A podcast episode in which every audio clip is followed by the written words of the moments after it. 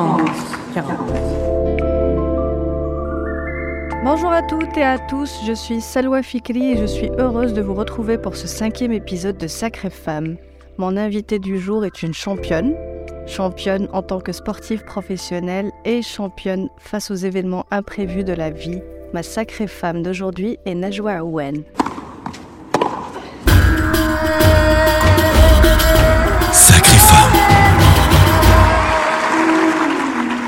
30, 40. Marhaba bik, comment tu vas Super. Ça va, ça va.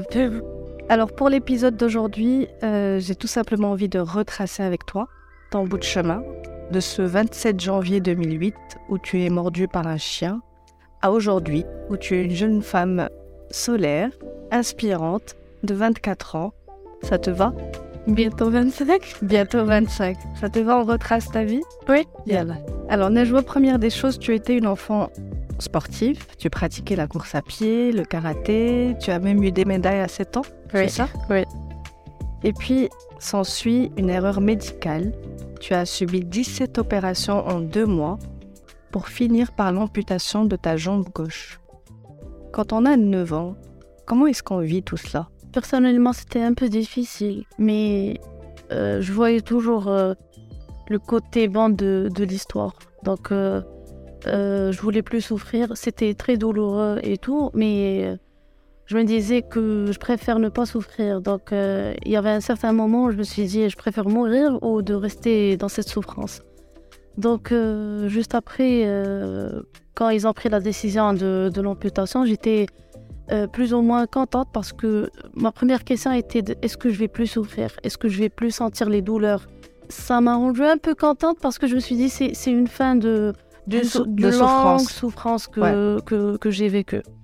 Donc, euh, euh, je pense que j'ai eu un problème après, quand, quand je suis repartie à l'école, quand j'ai revu mes amis, quand, quand j'entendais des, des insultes ou des questions que, que à ce moment, ouais, à ce moment que j'acceptais pas ce genre de questions. Je, je me disais, ben euh, oui, j'ai eu une amputation, mais je suis normale. Pourquoi je dois subir tout ça? Ouais.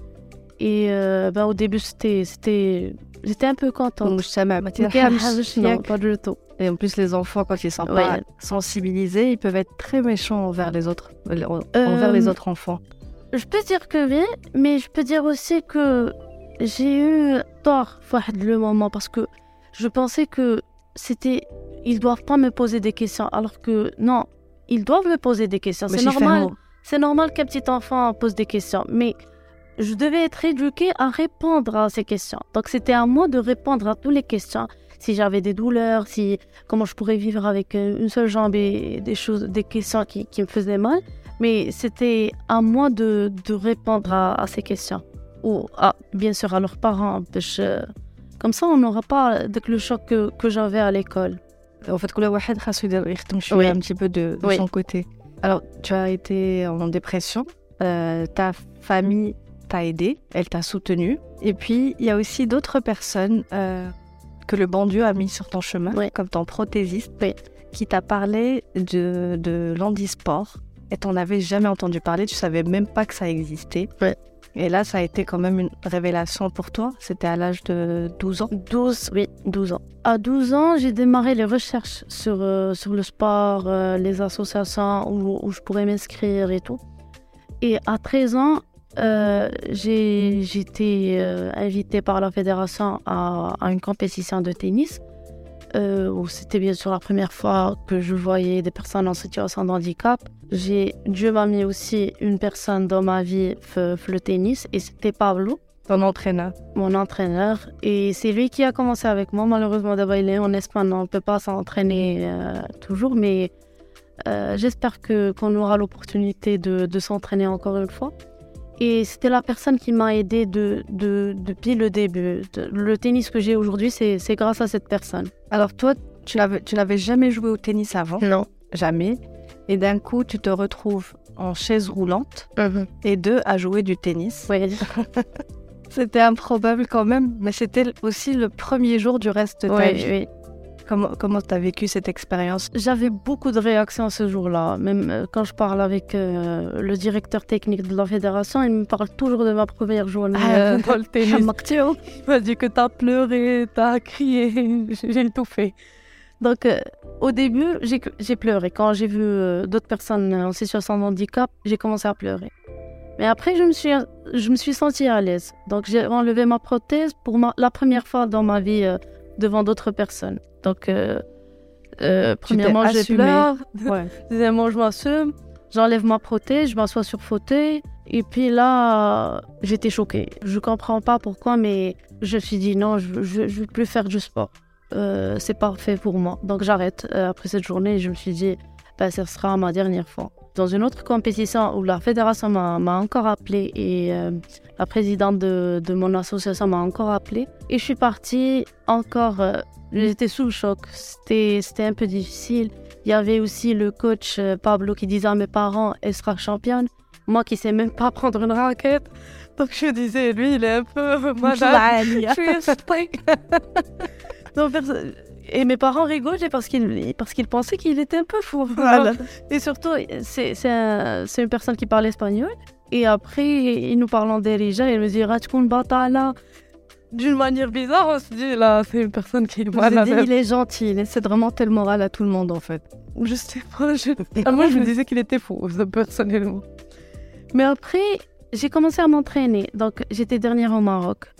Euh, il voyageait, le pauvre, euh, avec ses propres moyens à Casa. Il est resté avec nous euh, une semaine. Mon père m'achetait des billets pour aller à Tanger pour rester avec, avec sa famille. Donc, dès que j'ai des vacances, je pars chez lui ou il vient chez nous.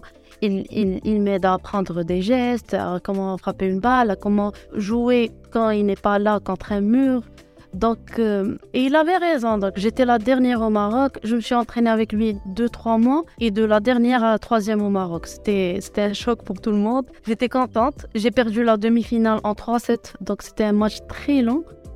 Et pour une première fois que, que, je, me, que, que je me dis, peut-être que, que je serai championne un jour. euh, Peut-être que le sport n'est pas fini pour moi, donc peut-être que, que je pourrais réaliser, Réaliser, mon rêve d'être championne un jour. Et justement, de tes 13 ans à tes 17 ans, tu t'es déchaîné. Je trouve pas d'autre mot parce que Mm. cette période-là, vraiment, tu t'es déchaîné sur le tennis. Tu te découvres une passion, une manière de vivre aussi. C'est une, c'est une libération par rapport à ton mental, etc. C'est Oui. une libération. Et puis aussi un grand talent. Donc, est-ce que tu peux nous rappeler tous les titres que tu as raflés à cette période? Je te laisse cet honneur. Donc, euh, la première compétition que j'ai gagnée, c'était le championnat d'Afrique. Normalement, les personnes gagnent des tournois, le championnat du Maroc et puis euh, un championnat d'Afrique. Un FDSB, Championnat d'Afrique. C'était par équipe ou c'était la première fois que l'équipe féminine marocaine euh, en championnat d'Afrique? Ouais.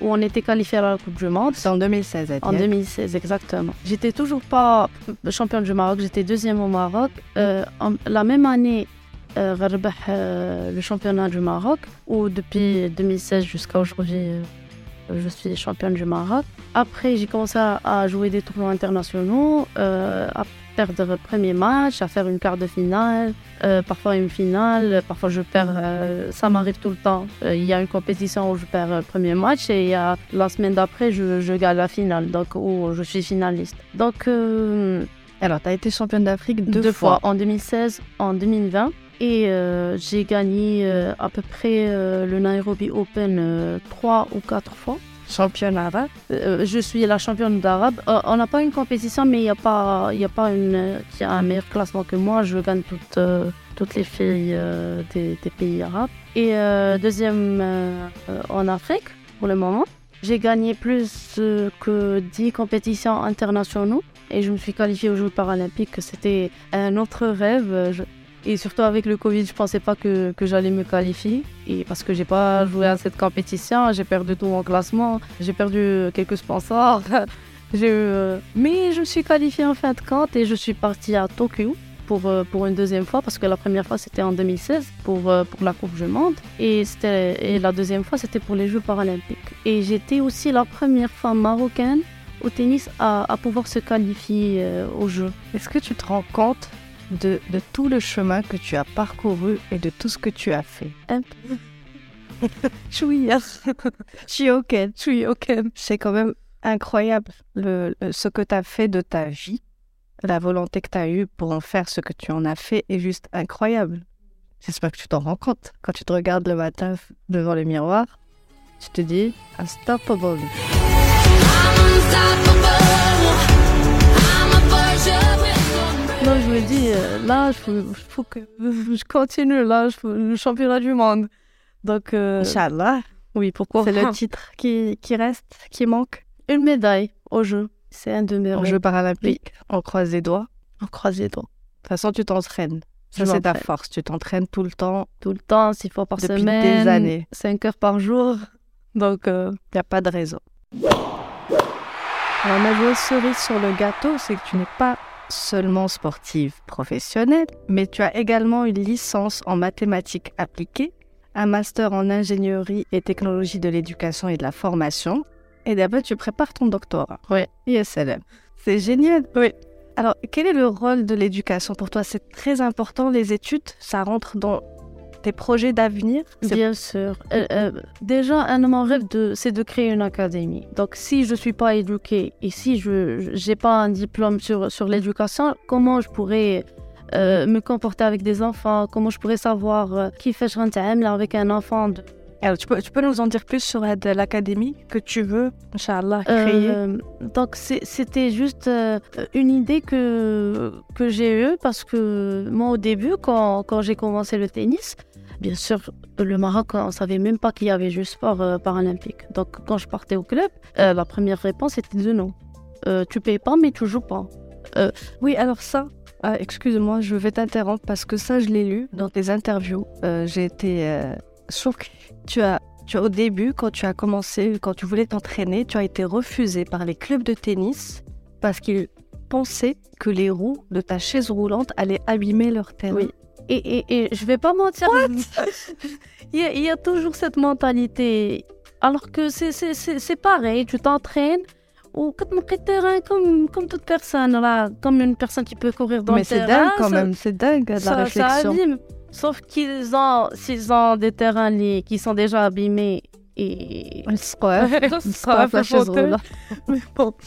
Mais j'ai eu beaucoup de refus. Zama, je vais pas mentir, j'ai eu beaucoup de refus. J'étais euh, maltraitée pas, pas mal de fois et c'était dur parce que ben, je me disais, je, veux- je veux faire du tennis, mais je peux pas, j'ai pas le terrain. Donc je, je partais dans un mur et comme dans le comme ça, juste ça. Mais après, avec- ça m'a beaucoup, beaucoup aidé parce que là, j'ai su que, que j'ai appris beaucoup de choses euh, grâce à ça. Donc, euh, mon but est de créer l'académie. Je sais toujours pas comment je vais faire, si je vais avoir euh, mes propres terrains, si je, je vais devoir louer des terrains. Mais je veux que, que des enfants, quand ils arrivent à l'âge de 12 ou 11 ans où ils veulent s'entraîner, ils trouvent pas de difficultés ni avec les entraîneurs, ni avec les fauteuils, parce que parfois, même l'entraîneur, quand tu parles, quand tu lui demandes de, de s'entraîner avec toi, il te dit euh, non, tu me payes pas. Mais après, il n'a pas le temps pour, pour s'entraîner Oui. avec. Il veut pas être payé, mais après, il veut Il pas veut pas être payé, mais en même temps, il a... Il, il s'entraîne avec toi une seule fois, il te dit bah, Ouais, donc il n'y a que des problèmes humains, matériaux. Je pense que c'était surtout. Le Maroc ne savait pas. Yallah, ce que je vois, yallah, en. Il y a deux ans, ou là, chez on a commencé un peu de parler de, de sport paralympique. Mais c'est aussi grâce à toi, Najwa. Tu fais aussi bouger les choses. J'ai- un peu commencé. euh, c'est important, tu, tu as un rôle super important dans cette histoire parce que tu es jeune, tu es là, tu es une championne, tu es souriante, tu es tout ce que tu veux, tu es connectée sur les réseaux sociaux. Ouais. C'est comme ça qu'on peut faire euh, Ouais. changer les mentalités. Oui. Je remarque un, un petit changement parce que là, parfois, à traîner, euh, je suis sur fauteuil et je m'entraîne la nuit, de, jamais et tout. Et il y a des gens qui, qui me disent Oui, tu peux faire du sport. Après, euh, ils savent qu'il y a du sport. Ils savent qu'une personne avec fauteuil peut faire du sport. Peut-être qu'ils ne savent pas que je fais du tennis, mais ils me demandent de Ah, tu peux faire la course, tu peux faire euh, d'autres choses. Les mentalités s'ouvrent. Oui, et je vois que, que ça change quand même. Ils savent que qu'il y a un sport paralympique. Chose que avant, quand je disais euh, quand ils me disaient Allah Shafiq et tout, je me dis merci et après ils me disent Chez Haja, je dis Ah, je fais du sport. Ils me disent Là, ne, ne reste pas sur fauteuil, essaie de marcher. Je me dis Je dis Non, mais je, je fais du sport. Ils te regardent comme. C'est ça. Miskina, tu vois. Alors, à la lumière de tout ce qu'on a dit, à la lumière de tout ce que tu as pu traverser, aujourd'hui, quel message tu aimerais euh, partager avec nos auditrices et nos auditeurs? Là, sur le coup, on n'est pas, on n'est pas féministe, on est juste humain sur cet épisode. Qu'est-ce que tu aimerais partager avec eux par rapport à l'intégration, l'acceptation de toutes ces personnes aux besoins spécifiques? Déjà, comme vous savez, je travaille sur l'inclusion. Donc, euh, un mon rêve de voir un jour le Maroc avec quel type d'inclusion et Haja avec toute personne. Et euh, j'encourage les parents surtout. Surtout les parents, parce que les parents ont un grand rôle dans, dans la vie d'une personne, d'un enfant qui a un handicap. Je remercie Dieu que j'ai mes parents, j'ai ma famille qui m'ont beaucoup aidé, mais je vois qu'il y a d'autres personnes qui n'ont pas eu la chance d'avoir des parents comme les miens. Donc euh, j'encourage les, parents surtout, si vous avez un enfant en situation de handicap, n'importe quel handicap, qu'il soit moteur, euh, mental, n'importe quel handicap, aidez-le, euh, cherchez à trouver sa voie. À trouver sa voie, il peut être la cuisine, il peut être le sport, il peut être Parce qu'un enfant en situation de handicap peut tout faire. Il n'y a pas de différence. C'est un peu difficile, je ne vais pas mentir, la, la vie ne sera pas facile. Au j'ai mes parents là, ils ont beaucoup souffert avec moi, mais en même temps, ils ont fait la joie qui est aujourd'hui, la joie qui a, qui a terminé ses études, qui va terminer son doctorat et qui ne va pas s'arrêter là, qui va un jour créer son académie, qui, qui, va être championne, championne paralympique. paralympique. Et c'est le rôle des parents les parents, aidez vos enfants, acceptez-les aussi. Acceptez-les, parce que j'ai beaucoup de témoignages d'enfants qui que les parents me et, et ça me fait mal au cœur parce que là je me dis euh, c'est pas sa faute. C'est la faute de personne. C'est la faute de personne. C'est comme ça, c'est la vie. Faut faut l'accepter. Donc euh, ben, je, je crois que dans cet épisode, je vais encourager surtout les parents. Les Parce que parents, on conclut sur les parents. Leur importance pour aider leurs les enfants. parents ما كل شيء pour, pour, pour les enfants. إلا كانوا خايبين leur enfant يكونوا خايبين. إلا كانوا uh, supporters إلا كانوا غيعاونوا leur enfant, leur enfant غيتقاتلوا. غيوليو غيتقاتلوا غيوليو بحال leurs parents. Donc حنا on est l'image de nos parents. Ouais. C'est c'est tout ce que je peux dire. Eh ben, c'est parfait comme ça. Merci beaucoup, Najwa, de nous avoir ouvert les portes de ta vie, de nous avoir parlé à cœur ouvert de ton parcours. Inch'Allah, la prochaine fois que je vais te recevoir, tu vas être championne paralympique. Yes. Tu fais cette promesse? Oui. Quand tu auras la médaille, tu reviens me voir? Oui. J'aurais pas le temps, mais franchement. Après, tu as la médaille, tu sais, ni au Je suis avec Walid, notre producteur d'aujourd'hui. Merci beaucoup, Najwa. Merci à vous. Sacrée femme avec Najwa Aouane, c'est fini. Merci d'avoir pris le temps de nous écouter. N'hésitez pas à partager ce podcast et rendez-vous le 8 mai. Sacrée femme. France 40.